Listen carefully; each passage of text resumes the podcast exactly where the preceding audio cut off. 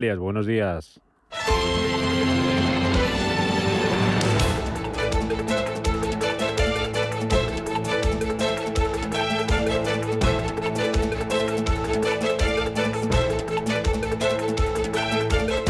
Capital Intereconomía, con Rubén Gil.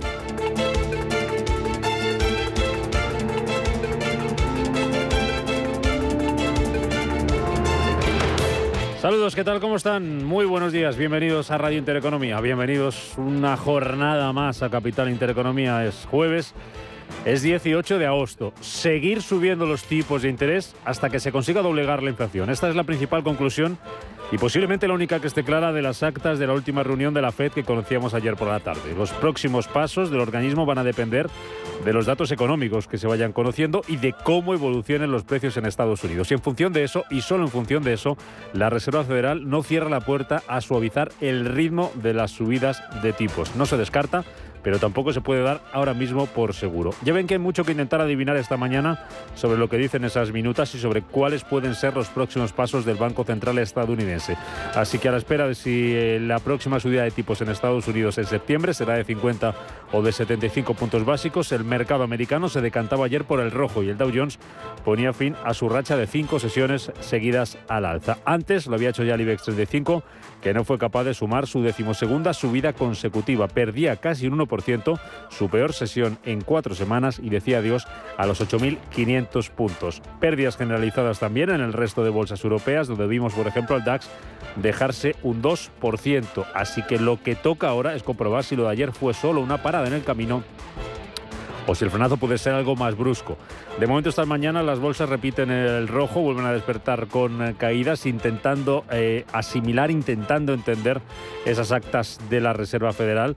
Tenemos eh, a los mercados asiáticos con caídas del 0,9% para el Nikkei de Tokio perdiendo la bolsa de Hong Kong un 0,77%, algo más de medio punto se está dejando la bolsa de Shanghái y también algo más de medio punto, un 0,6% cede el Kospi en Corea del Sur. Los futuros también vienen en rojo, los americanos cayendo en torno al 0,1%, el que más se deja es el futuro del Nasdaq, que pierde un 0,2%, y aquí en Europa los futuros anticipan una apertura bajista de momento. El futuro del DAX recorta un 0,22%, baja el futuro del Eurostock 50 un 0,13%. Si miramos al resto de el euro dólar ahora mismo en 1,0167 unidades, perdiendo un 0,1% la moneda europea frente al billete verde. Rentabilidad de los bonos también vienen a la baja, cediendo casi un punto porcentual ahora mismo el americano 10 años en el 2,86%, el que subía y ayer lo hacía con bastante fuerza, era el eh, bono español a 10 años que hoy va a partir desde el 2,46%. Luego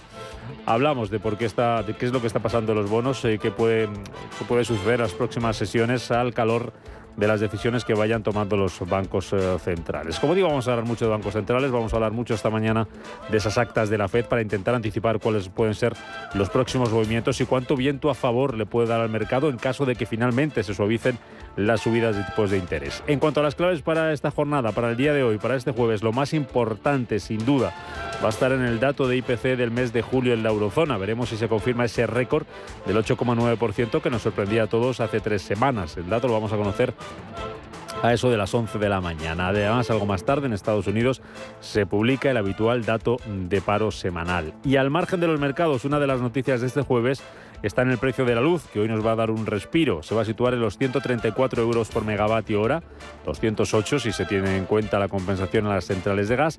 Es un 12% menos que ayer, el precio más bajo desde el 30 de junio y un 62% más barato que el precio máximo que se llegó a alcanzar a principios de marzo, cuando se rozaron los 550 euros por megavatio hora, un nivel que se va a seguir superando hoy en Europa. Alemania, por ejemplo, va a alcanzar hoy los 557 euros. Y ojo al aviso que lanzan desde allí. Dice el gobierno alemán que solo les quedaría gas para tres meses o menos si Rusia les corta el suministro. Y por si los problemas no fueran ya pocos, desde Francia se oponen a la construcción de un gasoducto que conecte la península ibérica con el centro de Europa, como quiere Berlín. Luego, a partir de las 8, le vamos a preguntar por todo esto a Jorge Morales de Labra. Así despierta este jueves, que nos deja estas otras noticias titulares de las 7 de la mañana con Estefanía Muniz.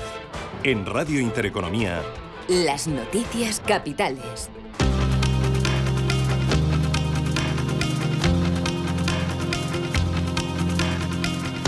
La economía de la eurozona se estanca en el último trimestre. El PIB de la eurozona se ha incrementado un 0,6% en el segundo trimestre respecto al trimestre anterior, una décima menos de la previsión esperada. En términos interanuales, las economías de los socios del euro se expandieron un 3,9% por debajo del 5,4% de las mismas fechas en 2021.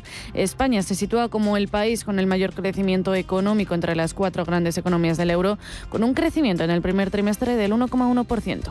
La inflación de Reino Unido se dispara hasta su nivel más alto en 40 años. El IPC de Reino Unido ha subido en julio un 10,1%, por lo que se sitúa en su nivel más alto en 40 años desde febrero de 1982, cuando se situaba al 10,4%. La tendencia alcista confirma lo marcado hace semanas por el Banco de Inglaterra, advirtiendo que a finales del año el IPC podría superar el 13%. En España la deuda pública alcanza un nuevo récord en junio. Tras alcanzar los 1.475.000 392 millones de euros, 18.908 millones más que en el mes de mayo, lo que supone el 16, 116,8% del PIB en el segundo trimestre. Según los datos publicados por el Banco de España, desde junio de 2021, la deuda pública se ha incrementado un 3,6% hasta los 50.677 millones como consecuencia de los menores ingresos y los mayores gastos derivados de la pandemia y más recientemente de la guerra en Ucrania. La demanda eléctrica baja casi un 4% según el Gobierno en la primera semana de aplicación del Plan de Ahorro Energético. Caída de la demanda eléctrica en sintonía con los objetivos fijados por el Gobierno. En comparecencia ante la prensa para dar cuenta de la primera semana de entrada en vigor del Plan de Ahorro Energético,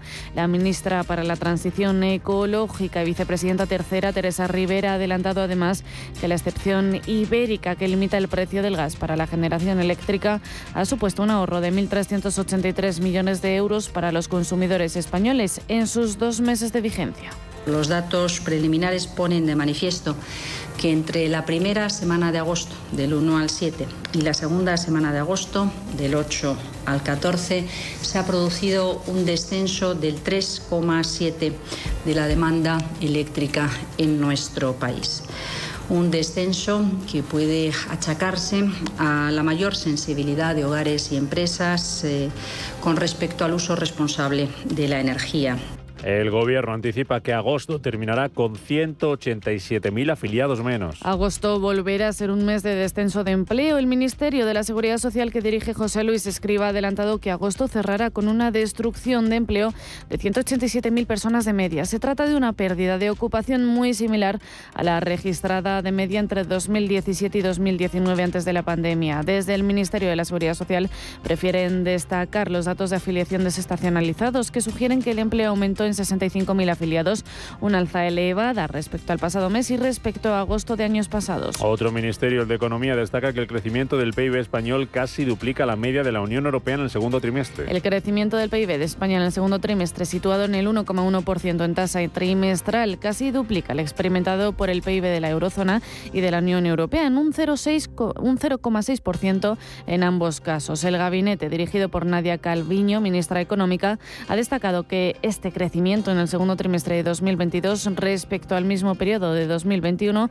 ha sido, el cero, ha sido del 6,3%, muy por encima del de la eurozona, el 3,9%, y el de la Unión Europea, el 4%. Los tripulantes de cabina de Iberia Express irán a la huelga a finales de agosto. Nueva aerolínea que se suma a las huelgas. El sindicato Uso ha convocado a los tripulantes de cabina de pasajeros de la base de Madrid de Iberia Express a 10 jornadas de huelga que comenzarán el 28 de agosto y se extenderán hasta el 6 de septiembre para desbloquear la negociación del segundo convenio colectivo de estos trabajadores. La huelga de la filial de bajo coste de Iberia, a la que están llamados 517 trabajadores, se suma ya a los paros que están protagonizando durante todo el mes de agosto los tripulantes de gabina de Ryanair y los pilotos de EasyJet. En este caso, Uso reivindica para Iberia Express una revisión salarial anual según el ritmo del IPC. Más huelgas en Reino Unido. Más de 40.000 trabajadores ferroviarios están convocados este jueves a una nueva jornada de huelga. A partir de este jueves, los británicos se enfrentan a tres jornadas de huelga en los servicios de tren, metro y autobús. Network Rail, propietaria de infraestructuras de transporte en, Reino Unido,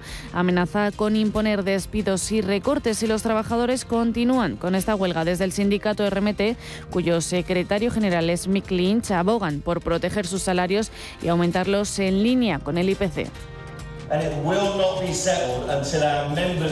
Dice que la disputa ferroviaria no terminará hasta que los miembros no lo decidan. Una huelga que tiene que ver con la protección de las condiciones salariales y con las pensiones con los aumentos salariales. Y el presidente de la ONU, Antonio Guterres, visita hoy Ucrania. La visita tiene como objetivo supervisar el acuerdo que ha permitido desbloquear la exportación de cereales a través de puertos del Mar Negro junto con el presidente turco Recep Tayyip Erdogan y abordarán con el presidente ucraniano Volodymyr Zelensky otras cuestiones como la situación en la central nuclear de Zaporilla.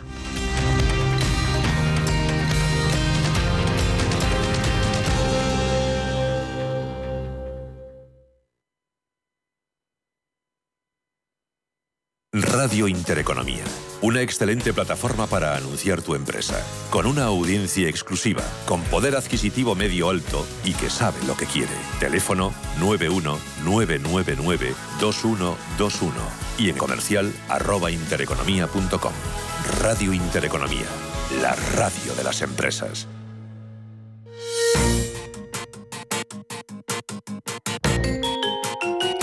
En abril de 1976, dos jóvenes de California crearon una de las compañías más valiosas del mundo. Se trata de Apple y los dos jóvenes eran Steve Jobs y Stephen Bosniak. Bosniak trabajaba como ingeniero en Hewlett Packard, donde rechazaron su primer ordenador, lo que le llevó a marcharse de la compañía para crear un proyecto nuevo. En ese momento conoció a Steve Jobs con talento para las ventas. Ninguno tenía dinero. Bosniak vendió su calculadora programable y Jobs su coche, juntando cerca de mil dólares con los que dieron los primeros pasos creando el primer ordenador Apple One, que se vendió a 666,6 dólares y del que solo vendieron 175 unidades.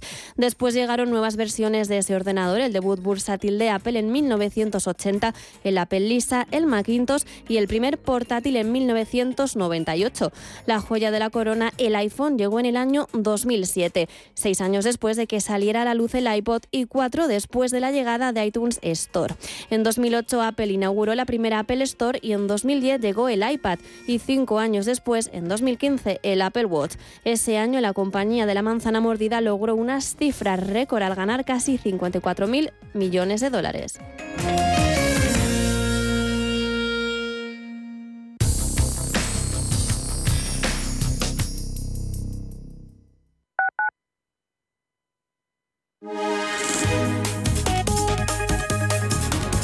Alliance Bernstein, comprometidos con la sostenibilidad y el cambio climático, les ofrece la información del tiempo. Hoy se esperan fuertes precipitaciones en el Cantábrico con posibles formaciones de brumas y bancos de niebla matinales. En Cataluña irán acompañadas de tormenta, pudiendo caer hasta granizadas. Intervalos nubosos a partir de la mitad norte, zona del Levante y Baleares, con chubascos en el norte de la comunidad valenciana.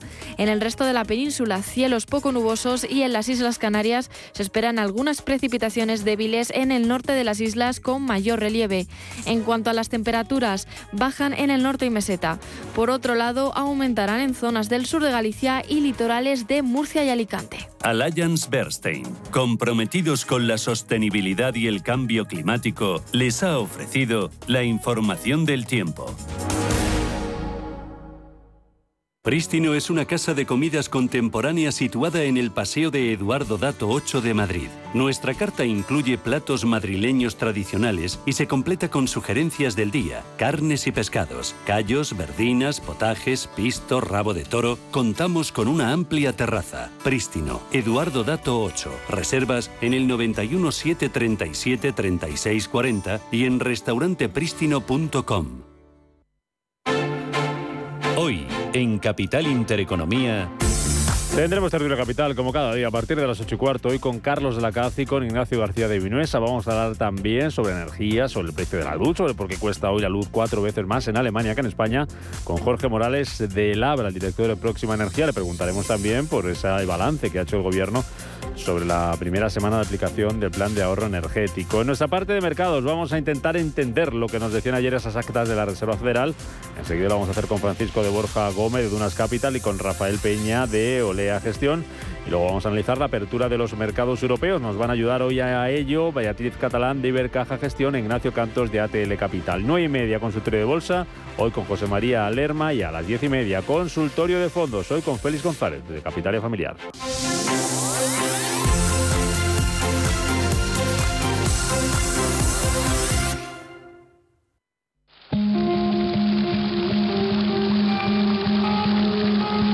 Fuente de la vida. Un viaje a través de los siglos y la historia de la humanidad. La fuente de la vida. De lunes a viernes, de 12 a 12 y media de la noche, aquí, en Radio Intereconomía. Si nos escucha, tiene el dial de su receptor en una de las emisoras de Radio Intereconomía.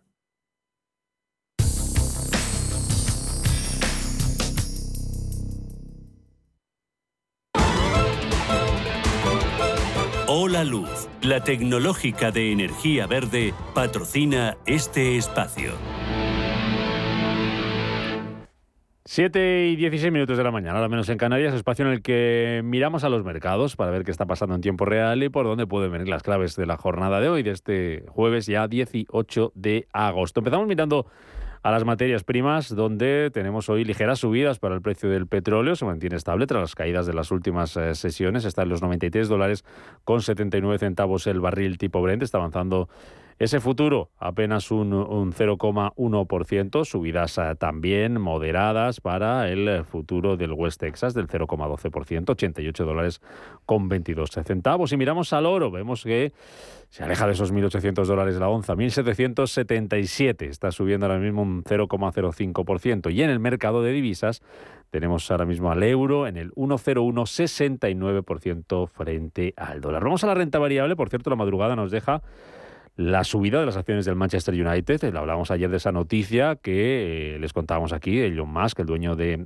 Tesla, que eh, decía en su cuenta de Twitter que estaba comprando acciones eh, del eh, Manchester United. Bueno, pues esas acciones subieron ayer casi un 7%, hasta los 13,67 dólares a cierre de Wall Street, por esa noticia, ese rumor, ese farol de Elon Musk y también por otra noticia que publicaba Bloomberg, es que la familia propietaria del equipo inglés, los Glazer, estarían dispuestos a vender una participación minoritaria de su paquete de acciones que tienen en el Manchester United. Vamos a ver qué va a ser noticia este jueves, en la jornada de hoy, que ya está en marcha en Asia, donde estamos viendo, Pablo Bernaldos, caídas generalizadas tras la publicación de esas actas de la Fed. Buenos días. Buenos días, Rubén. Sí, números rojos en Asia. Tenemos la bolsa de Shanghái cediendo un 0,38. En Hong Kong el Hansen cae un 0,46.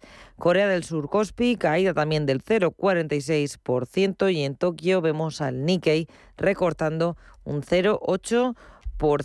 Dentro de la bolsa de Hong Kong hoy tenemos que volver a hablar de una inmobiliaria de Country Garden cuyos títulos a esta hora están cayendo, es la peor del selectivo, casi un 6%, un 5,95 después de advertir sobre una gran caída en las ganancias netas del primer semestre, semestre en sus próximos resultados que publicará a finales de este mes. En el año las pérdidas en el mercado para la compañía hasta la fecha son del 65%. Country Garden atribuye esta caída esperada a una disminución en las ventas de propiedades en medio de la recesión de los mercados y en una desaceleración del sector de la construcción. También hay otra compañía en la que es protagonista dentro del Hansen de Hong Kong, es Geely Automobile, el fabricante de vehículos, ganó en el primer semestre del año un 35% menos, dicen, por los mayores costes operativos y también por la subida de precio de las materias primas. El fabricante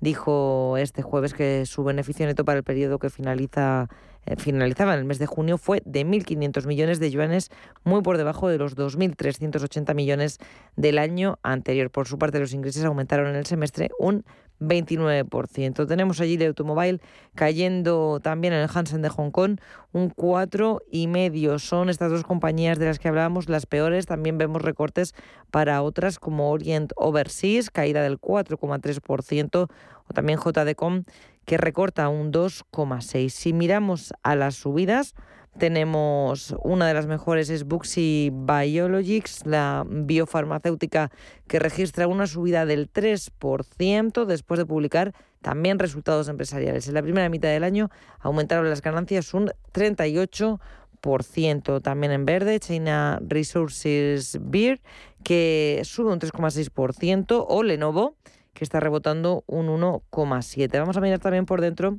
a la bolsa de Tokio, al Nikkei, donde en el lado de las subidas encontramos a Nippon Seed Glass como el mejor del selectivo, rebote del 5,5%. También Sapporo, el fabricante de cerveza, sube un 2,16%.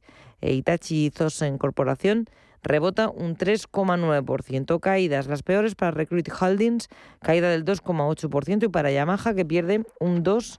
6. Tenemos que hablar también de una referencia que nos llega desde Australia. La tasa de desempleo en el país cayó a un 3,4% el mes, en el mes de julio. La cifra es la más baja registrada desde hace casi 50 años, según los datos publicados por la Oficina de Estadística Australiana. Eso es lo que está pasando en Asia esta mañana. Vamos a ver lo que va a pasar en Estados Unidos y lo que va a pasar en Europa, donde vimos ayer a ambos lados eh, recortes a la cierre. Ese respiro que se daba al IBEX 35 en su mejor racha desde hace cuatro años y en Wall Street los mercados eh, descontaban las actas de la, de la Fed y también teníamos dato de ventas minoristas. Así es, recortes para los tres indicadores de Wall Street. El Dow Jones perdía medio punto, el SP500 un 0,7 y el Nasdaq era el que se llevaba lo peor con una caída del 1,25% tras la referencia más importante esta semana para los mercados. Las minutas de la última reunión de política monetaria de la Reserva Federal confirmaban que el Banco Central va a continuar con la agresiva subida de tipos hasta que se pueda controlar la inflación. Eso sí, la mayoría de los integrantes del Comité de Política Monetaria ve apropiado eventualmente reducir el ritmo mientras evalúan ese impacto de la inflación en el crecimiento y en la economía americana. La otra gran referencia del día en Estados Unidos fueron ese dato de ventas minoristas que se estancaban en julio frente al 0,1% esperado por el consenso. No fueron buenos tampoco los resultados de las minoristas que ayer publicaban balances. Por un lado tenemos a Target que ganaba un 69% menos en el semestre y casi un 90% menos en el trimestre. Por otro lado, Lowe's publicaba unas cuentas mixtas. Ganaban el segundo trimestre casi 3.000 millones en línea con el año anterior, aunque sí que cayeron las ventas. Estos malos datos contrastan con las cifras conseguidas por Home Depot y por Walmart en los últimos tres meses. En cuanto a los títulos, los de Lowe's sumaban un 0,6% y vimos a los de Target dejarse un 2,7% en la jornada dentro de Wall Street. Y en las operaciones After Hours, la empresa de redes Cisco está subiendo un 4,4% tras los resultados que publicaba al cierre del cuarto trimestre fiscal. Los ingresos de 13.100 millones superaron las expectativas y en el conjunto de su año fiscal ganaba 11.812 millones de dólares, un 12% más que en el ejercicio anterior. Aquí en casa el IBEX cerraba el día ayer con una caída del 0,95%, rompía esa racha alcista de 11 subidas consecutivas, perdía los 8.500 puntos, finalizando la jornada en los 8.434 enteros. La banca perdía fuerza a medida que avanzaba la sesión y ninguna de las entidades financieras cerraba en positivo. De hecho, solo cuatro valores del IBEX mantenían los números verdes. Fueron Acción Energía, Repsol, Acciona e Iberdrola. Al otro lado de la tabla destacaban las caídas para IAG, Colonial y Fluidra. El holding de aerolíneas se dejaba más de un 4%, la Socimi un 3,3% y el fabricante de piscinas perdía un 2,5%. La cautela era la tónica dominante en el resto de plazas del viejo continente. Todos los índices terminaban en rojo. Uno de los peores era el DAX alemán, caía más de un 2% tras tres sesiones consecutivas de avances.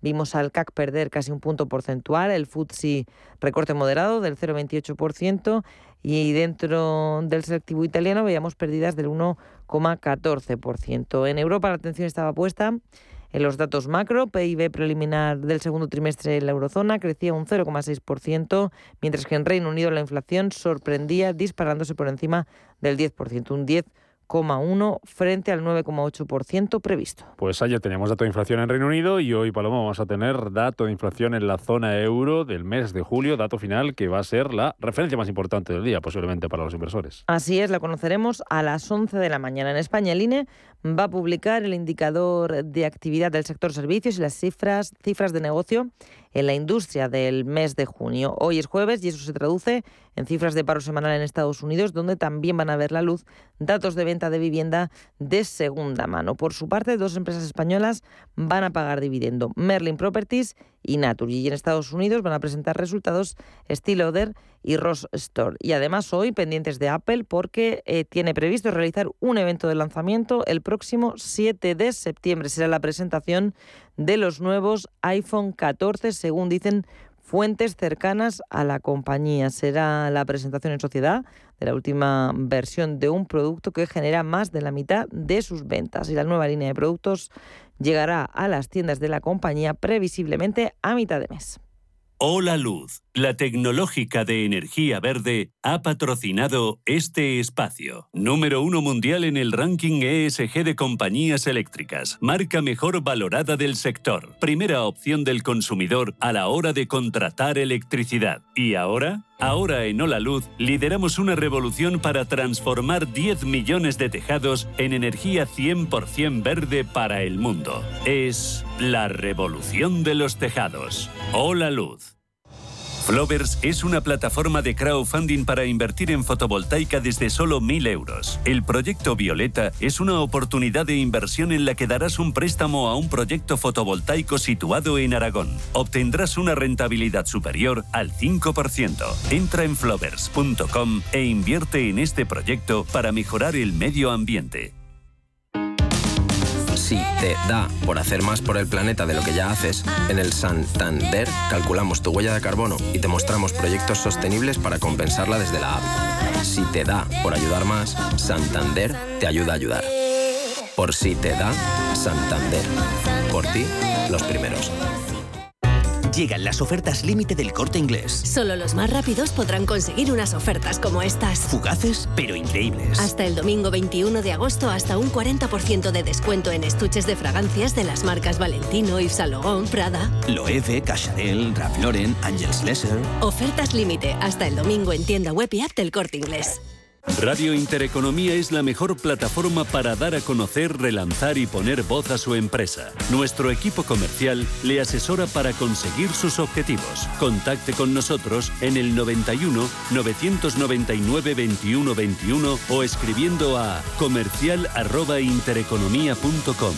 Radio Intereconomía, la radio de las empresas. En Capital Intereconomía, información, opinión y análisis. Siempre rigor. Vamos a mirar por primera vez esta mañana los periódicos o la prensa económica que esta mañana viene con varios asuntos destacados, entre ellos el precio de la luz, que es una de las noticias que van a marcar eh, nuestro programa de hoy, la que vamos a hablar mucho de la luz, de la energía, de los problemas de Alemania a partir de las 8 de la mañana. Empezamos con el diario El Economista. Sobre este asunto dice que el precio de la luz en Alemania y Francia cuadruplica ya el de España. El coste para Berlín sube un 12% hoy a 557 euros el megavatio hora. Destacado también el principal titular de la portada del Economista, el PIB de la eurozona se estancará en este trimestre, crece un 0,6% hasta junio y pierde una décima desde la primera estimación. Dato también eh, al que hace referencia el Economista, la inflación de Reino Unido crece hasta el 10,1%, su nivel más alto en 40 años. También hace referencia a ese anticipo que nos eh, contaban ayer desde el Gobierno. La Seguridad Social cerrará agosto con 187.000 cotizantes eh, menos. Eh, hay hueco también para la deuda pública. Se sitúa en 1,47 billones, otro récord histórico. Dice el economista que el pasivo creció en 18.098 millones en junio. También en clave empresarial, varios asuntos. Repsol invertirá 2.555 millones en Alaska con su socio australiano. Uso convoca la huelga a los tripulantes de cabina de Iberia Express y Merlin acuerda la compra de la serie histórica de Novobanco. Eso en el diario El Economista. En el diario Cinco Días, el principal titular de hoy, el Banco Central Europeo sienta las bases para que la banca opere con mm, criptoactivos. Dice esta información que ultima los requisitos de la licencia para usar estos instrumentos. También destacado en la portada de cinco días, INECO opta al contrato de la remodelación de Newark. La ingeniería pública busca consolidarse en Estados Unidos con una de sus grandes obras aeroportuarias. Hueco también para eh, Powell. Fotografía para el banquero central estadounidense. Titula cinco días que la Fed seguirá subiendo tipos, pero con cautela para no pasarse. Hace también referencia a esas pérdidas históricas para el Fondo Soberano de Noruega y habla de Masmóvil, tercer operador por líneas de fibra en el hogar. Eh, también destacado la portada de cinco días, el plan de ahorro energético recorta el consumo un 3,7%. Alemania, eso que le contábamos ayer por la mañana, esa noticia, Uniper pierde 12.000 millones por el corte ruso. En clave laboral, Dice cinco días que 700.000 empleos más tras alcanzar el nivel prepandemia, pero alerta también de esa pérdida de 187.000 afiliados en agosto y dice de aportada de cinco días que las grandes ligas de fútbol facturan 18.600 millones de euros. Y terminamos este primer repaso por los periódicos con el diario Expansión que titula hoy Telefónica planea vender a KKR su red en Perú. Sabadell y Unicaja los más castigados por el impuesto a la banca. Y dice también el diario Expansión que España, único país de la Unión Europea que no alcanza el nivel pre-COVID. Sobre los bancos centrales, el Banco Central eh, Europeo analizará el efecto en la banca de los eh, tipos al alza y dice Expansión que la FED abre la puerta a bajar el ritmo de las subidas de tipos. Llegamos a las siete y media de la mañana, hora menos en Canarias. Noticias a esta hora con Estefanía Muñiz y Pablo de Cea. La información al minuto, la actualidad al momento. Capital Intereconomía. La luz marcará hoy el precio más bajo desde el pasado 30 de junio al abaratarse un 12% respecto a ayer hasta los 208 euros por megavatio hora. Supone la quinta caída consecutiva de la electricidad, situándose un 62% por debajo del máximo histórico registrado el pasado 8 de marzo. El gobierno cifra en un 3,7% la reducción en la demanda eléctrica en la primera semana de aplicación del plan de ahorro energético. Teresa Rivera cree que las cifras van en la línea con lo esperado por el Ministerio de Transición Ecológica. Los datos preliminares ponen de manifiesto que entre la primera semana de agosto, del 1 al 7, y la segunda semana de agosto, del 8 al 14, se ha producido un descenso del 3,7 de la demanda eléctrica en nuestro país un descenso que puede achacarse a la mayor sensibilidad de hogares y empresas eh, con respecto al uso responsable de la energía. El número de hogares con pobreza energética se ha duplicado en dos años según comisiones obreras, afectando a entre 2 y 3 millones de personas y viéndose incrementado el volumen de los hogares que tienen problemas para satisfacer el suministro. Desde el gabinete económico del sindicato, el bono eléctrico no llega a todos los hogares necesitados. Metro de Madrid pide ayuda al gobierno ante la subida de la energía eléctrica. Necesita una inyección económica de 150 millones de euros si los precios de la energía continúan al alza. Desde la Consejería de Transportes de la comunidad reclaman al Ejecutivo la creación de un fondo de compensación. Francia rechaza la construcción de un gasoducto que conecte la península ibérica con el centro de Europa. Desde un comunicado del Departamento francés, su creación tardaría años y no responde a las necesidades de la crisis actual. Mientras tanto, Alemania advierte de que se quedará sin gas en tres meses si Rusia corta el suministro. El sindicato USO convoca una huelga de tripulantes de cabina en Iberia Express del 28 de agosto al 6 de septiembre para desbloquear bloquear la negociación del segundo convenio colectivo de estos trabajadores y una revisión salarial anual del IPC. La Seguridad Social prevé 187.000 afiliados menos en agosto. Se trata de una pérdida similar a la registrada de media entre 2017 y 2019. Desde el Ministerio prefieren destacar los datos de afiliación desestacionalizados que sugieren que el empleo aumentó en 65.000 afiliados. Las pescaderías piden al Gobierno la reducción del IVA al 4% tras la caída del consumo de los productos productos pesqueros del 8,4% en los hogares en 2021 respecto a 2020 y que supone un 20,4% menos que en 2008. Las líneas de fibra óptica superan los 13,2 millones tras aumentar en junio en casi 67.000, según los datos de la CNMC. En comparación con junio de 2021, el número de líneas de fibra óptica se ha incrementado de 1,1 millones frente a la pérdida de 500.000 líneas con tecnología DSL. Los españoles que teletrabajan son los que más desean cambiar de casa, según Aedas Homes. El nivel de deseo ha aumentado hasta los 6,8 puntos sobre 10, mientras que se sitúa en los 5,8 entre las personas que no teletrabajan. Y un último apunte, la natalidad en España cae a mínimos históricos desde 1941. Un total de 159.705 niños han nacido en España en el primer semestre de 2022, según datos del INE, casi un millar menos de los que lo hicieron en el mismo periodo de 2021.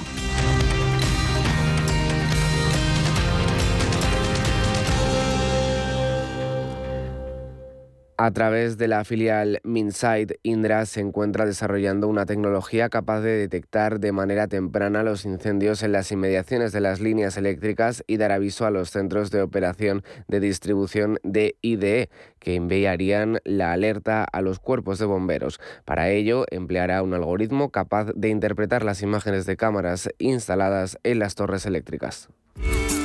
No, fiesta no No game, no. No risas, no life. No one, no life. King, king, king. For life lovers, king. Para amantes de la vida. El Pozo King. Si mantienes la cabeza en su sitio, cuando a tu alrededor todos la pierden, si crees en ti mismo cuando otros dudan, el mundo del trading es tuyo. Trading 24 horas, un sinfín de oportunidades. Cuando ves la oportunidad, IG. Todas las operaciones conllevan riesgo. 76% de las cuentas de inversores minoristas pierden dinero en la negociación de CFD con este proveedor. Debe considerar si comprende el funcionamiento de los CFD y si puede permitirse asumir un riesgo elevado de perder su dinero. ¿Es usted un perjudicado por la debacle del Banco Popular? Sepa que la vía civil está bloqueada tras la sentencia del Tribunal de Justicia Europeo. En Durán y Durán Abogados tenemos una alternativa a través de la vía penal. Si es usted un afectado y desea seguir luchando por la recuperación de su inversión, llámenos al 983 30 20 o entre en duranyduránabogados.com. Le ayudaremos. Antes de que amanezca te acompaña, escucha y ameniza las mañanas en Radio Intereconomía. No olvides participar los últimos viernes de cada mes en nuestro sorteo con grandes regalos y obsequios llamando al 91 53 318 51. Antes de que amanezca, con Willy Sancho Muela, de martes a viernes de 6 a 7 de la mañana en Radio Intereconomía.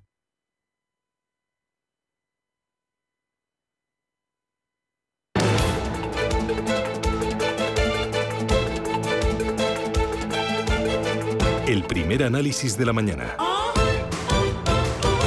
Hoy con Francisco de Borja Gómez, es director de análisis de Dunas Capital. ¿Qué tal, Francisco? ¿Cómo estás? Muy buenos días.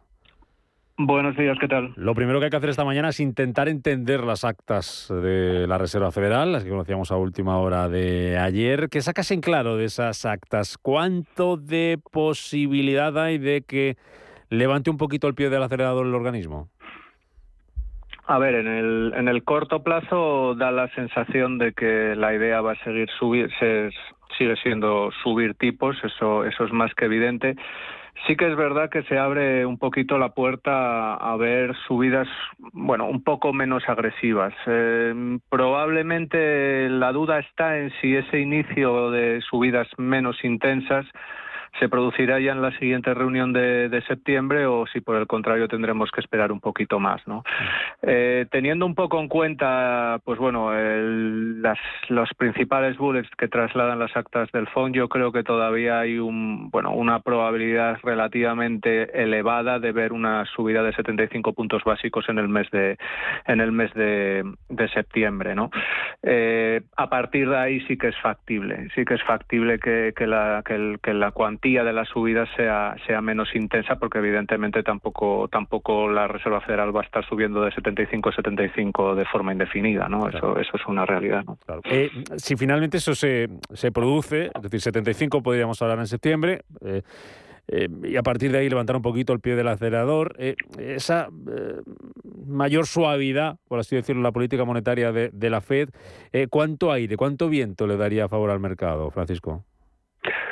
Eh, hombre, depende un poco sobre todo del nivel de llegada, ¿no? A día de hoy el mercado, pues bueno, está posicionado en un contexto un pelín complaciente, podríamos llegar a decir. Eh, El mercado a lo largo de las últimas semanas ha estado centrando mucho la atención en ese potencial cambio de sesgo que pueda llegar a trasladar la Reserva Federal y básicamente ahora mismo está trasladando un nivel de llegada en torno a un 325, 350 eh, es potencialmente superable, digamos, ¿no? Eh, en el contexto actual sí que es verdad que, que hay muchos elementos que siguen dictando a favor de, de- de seguir subiendo probablemente no de forma tan significativa pero sí pero sí de pero sí de continuar con las subidas no el dato de inflación por ejemplo de la semana pasada en Estados Unidos es bastante representativo de lo que está sucediendo no porque sí que es verdad que es un dato en términos generales bastante favorable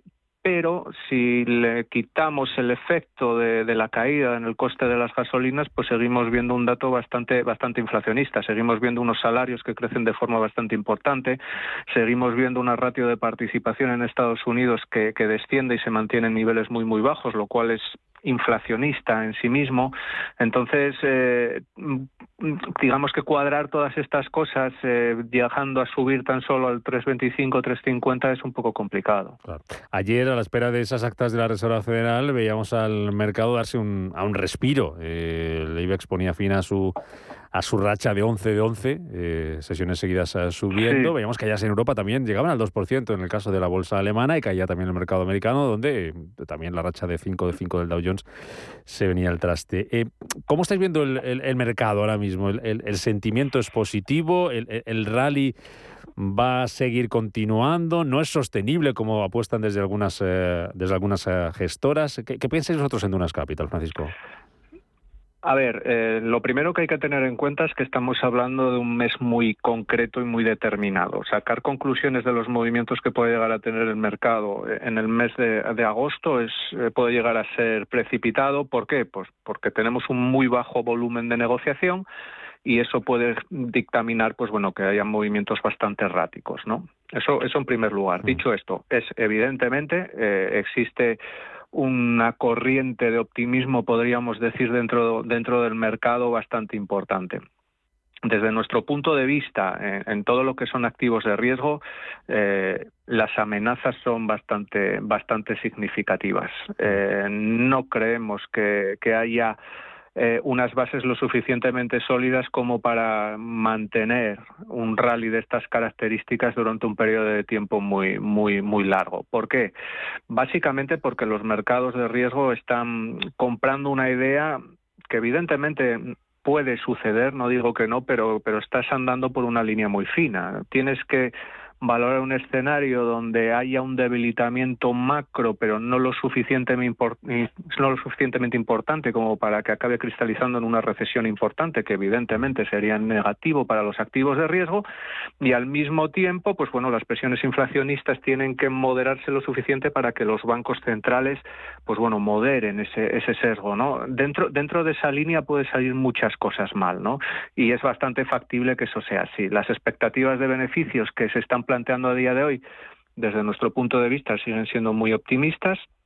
Valoramos que podemos entrar en un contexto de cierta recesión, eh, evidentemente en Estados Unidos y, muy probablemente también en zona euro, y eso al final, hombre, en, expectativas de beneficio se tiene que notar, ¿no? Y mm. eso supone una amenaza clara para los activos de riesgo. Eh, eh, ¿La deuda cómo está mm, digiriendo todo esto, todo este escenario? Eh, por ejemplo, vemos al bono estadounidense por debajo del, 2,9%, bajando ahora mismo un 0,6%. Ojo, ayer porque vimos un, subir con bastante fuerza la, rentabilidad del bono español, está casi en el 2,5%, por encima del 1% también el, el, el bono alemán. ¿Qué está pasando en el mercado de bonos? Pues bueno, lo que estamos, eh, si, lo medimos básicamente en esta semana, lo que estamos viendo es un tensionamiento que se ha propiciado principalmente por un dato de IPC en Reino Unido de ayer que fue bastante elevado, ¿no? Pero si lo vemos un poco en perspectiva, pues bueno, lo que estamos viendo es pues eso, una, una, puesta en precio de unos bancos centrales eh, algo más calmados, derivado principalmente pues bueno, de unas expectativas eh, de recesión básicamente, ¿no? Eh, estamos en Estados Unidos con una curva clarísimamente invertida. Eh, con poco que suba la Reserva Federal en mayor medida de lo que marca el dos años, lo cual tampoco es algo, pues bueno, fuera de lo, sería algo súper ilógico, ¿no? Eh, se va a invertir todavía un poquito más.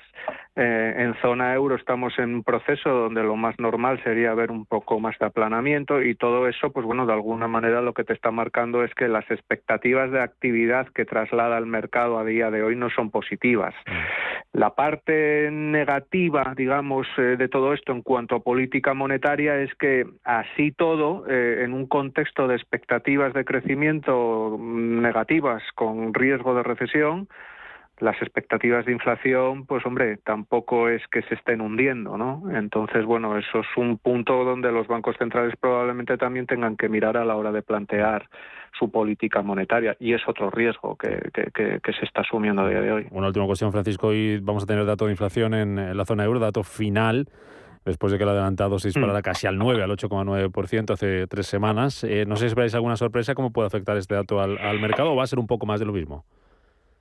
Mm, hombre, siendo dato final es muy raro, muy muy raro que, que, bueno que se desmarque un poco de las previsiones, con lo cual en ese sentido no debería haber demasiada no debería haber demasiado impacto en mercado, ¿no?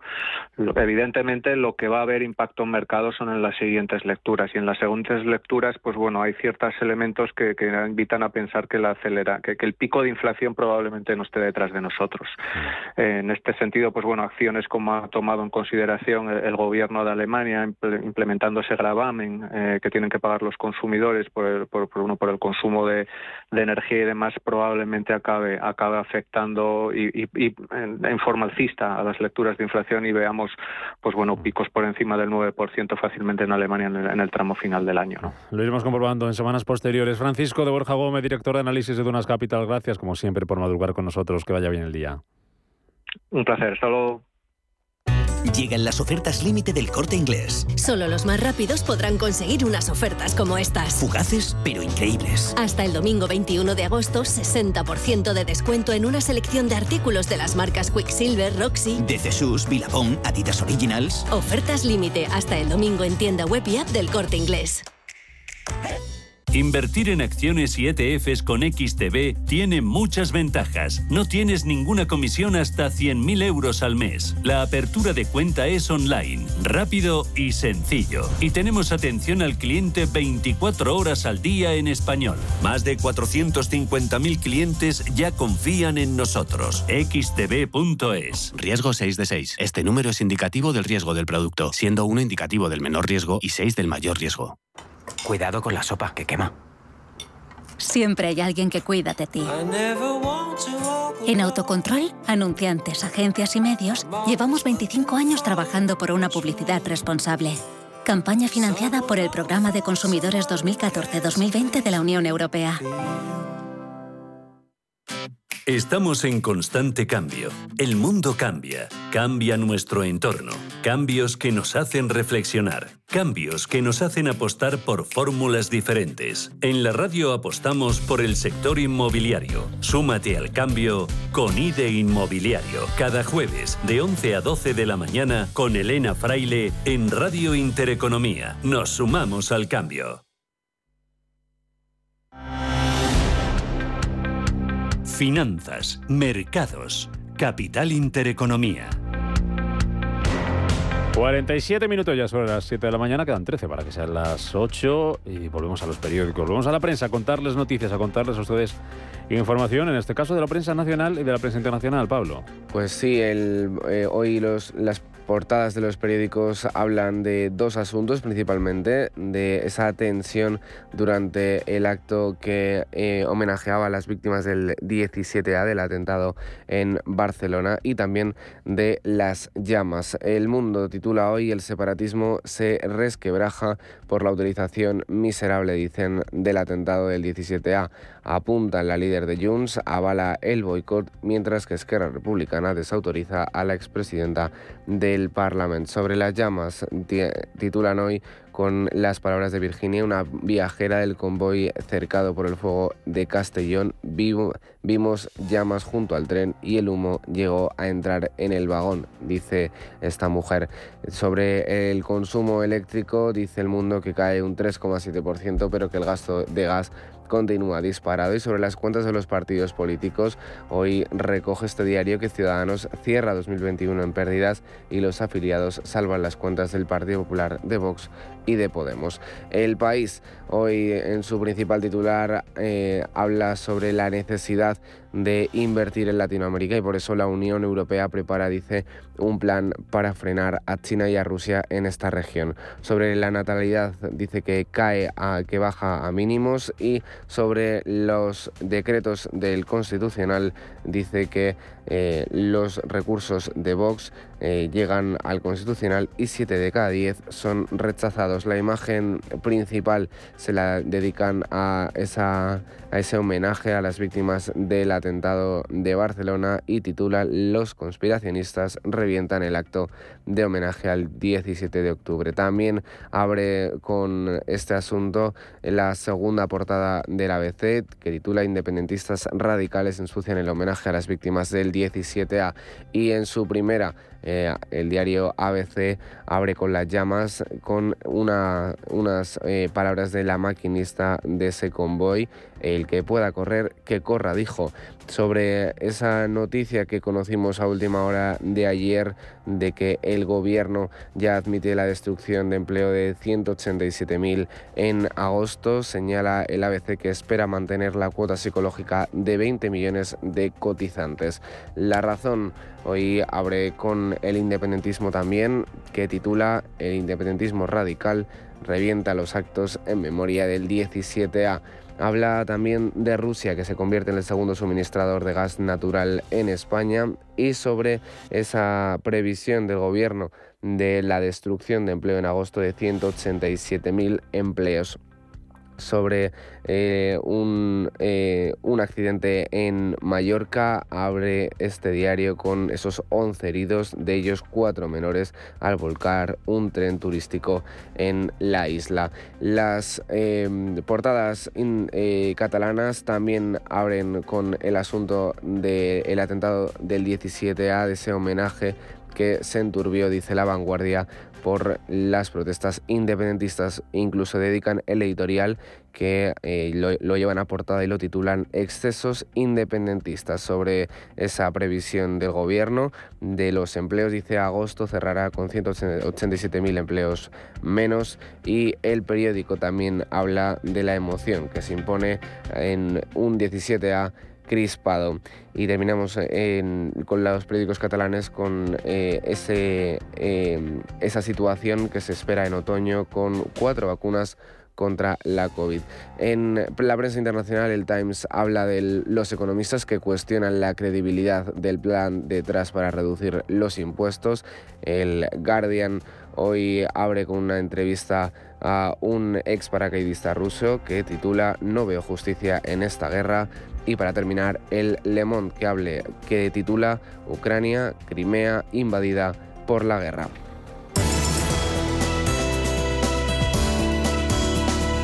En Radio Intereconomía, La Puntilla.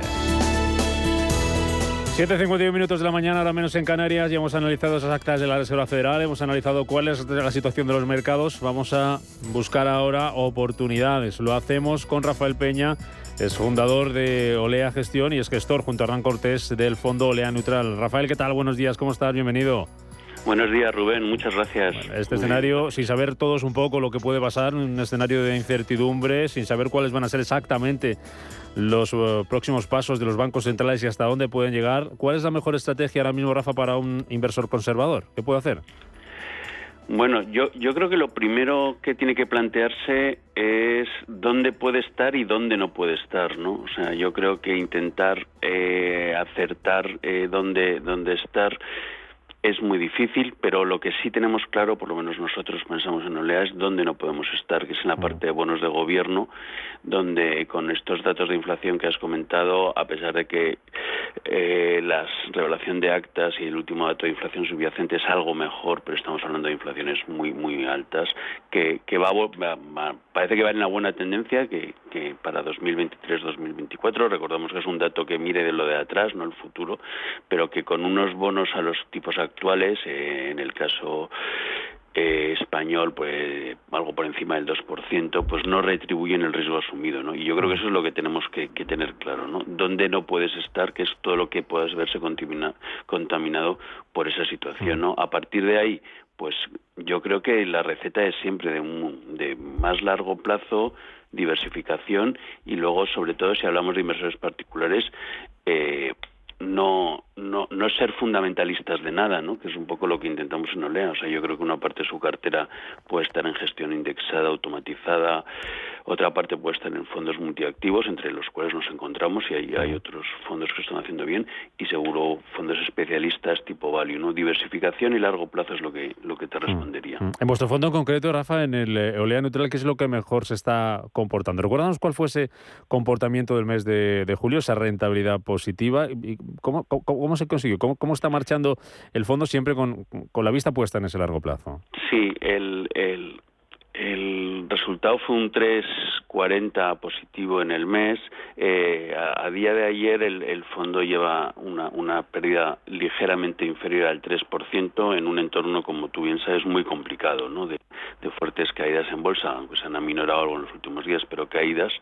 Y, y mal comportamiento sobre todo de la parte de renta fija, ¿no? Y Básicamente en nuestra cartera eh, lo que creo que mejor hemos hecho ha sido que la parte de renta fija a nosotros nos aporta un poquito de rentabilidad positiva, muy poquito, en el, en el año lo tengo delante es un 0,3, pero en, un entorno de grandes caídas, ¿no? Y es porque no tenemos nada de deuda de gobiernos, de hecho tenemos coberturas de, de tipo de interés a través de deuda de gobiernos, eh, tenemos eh, algo de corporates, y tenemos algo de renta fija emergente que nos aporta también un poquito de rentabilidad positiva, pero en su conjunto de forma agregada nos da un 0,3, ¿no? Positivo, ¿no?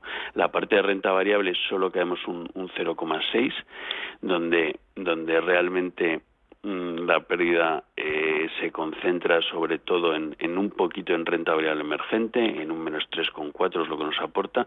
En cambio, la renta variable americana, al ser en dólar, nos aporta por la revolución del dólar un 3,8 y Europa nos deja una caída cercana al 1%, ¿no? con un comportamiento total negativo de 0,6.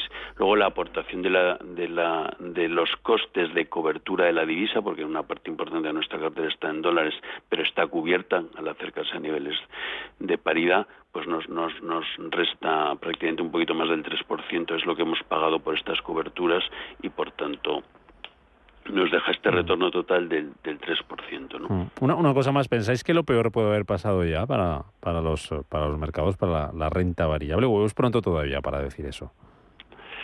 Bueno, nos encontramos en una, una tesitura gobernada sobre todo por, por un factor eh, que es la inflación, ¿no? Donde sí creemos que lo que, o yo pienso que, que quizás lo peor que ha pasado, pero eso no significa que la situación sea especialmente positiva para, para los inversores, ¿no? Porque aunque los datos se vayan reduciendo, hay que darse cuenta que, que estamos muy por encima de los objetivos de inflación del 2% y, y con un crecimiento económico que también eh, se ha debilitado, con unos datos de empleo muy potentes y desde el punto de vista macro una situación bastante perversa, ¿no? Y por tanto hay que huir a, a los activos que te he comentado que pueden tener algún retorno, por lo menos. ¿no? Pues, es un poco y luego los factores exógenos que, que, que, tú los conoces igual que yo de guerra, de escalada del conflicto chino, que ya se salen un poco de la ecuación base, ¿no? Pues es importante lo que nos comentabas, Rafa, eh, no solamente saber dónde hay que estar, sino tener muy claro dónde no hay que estar para un inversor conservador, como nos decías. En este entorno de mercado. Rafael Peña, fundador de Olea Gestión, gestor junto a Hernán de ese fondo Olea Neutral, eh, que nos has puesto en situación sobre cómo está y cómo se está comportando, en qué estés invirtiendo ahora mismo. Rafael, gracias. Hasta la próxima. Que vaya bien el día. Buen jueves. Muchas gracias, Rubén. Un saludo.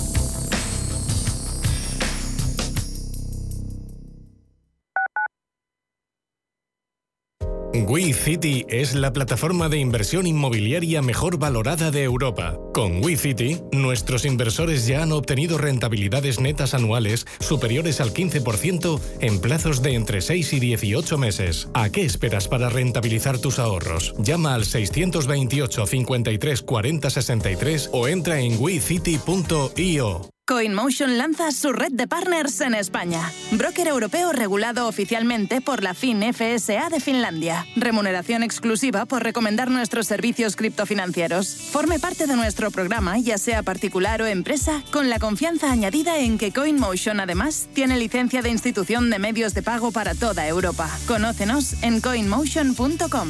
Recuerde, la inversión en criptoactivos no está regulada. Puede no ser adecuada para los inversores minoristas y perderse la totalidad del importe invertido. Es importante leer y comprender los riesgos de esta inversión que se explican detalladamente en coinmotion.com barra publicidad cripto. En el Soto de la Moraleja, restaurante Kionan Sui, de comida peruana, cantonesa y chifa, con una gran variedad de sabores y aromas que te dejarán boquiabierto. Junto al restaurante Inari Moraleja, calidad y satisfacción garantizada. Restaurante Kionan Sui, reservas y pedidos en el 910090830 o grupoinari.es. Te esperamos. Viajes, destinos, cultura, gastronomía hacen diferente a cada viajero. Recorre el mundo cada semana con nuestro programa de viajes Clase Business. Descubre los mejores destinos de lujo y experiencias exclusivas de una manera diferente. Cada sábado de 12 a 1 del mediodía, escucha Clase Business con Elena Fraile en Radio Intereconomía. Radio Intereconomía. La información precisa y detallada. La información que usted desea conocer.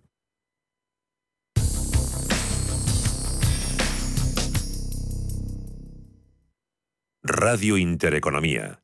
Información financiera en tiempo real.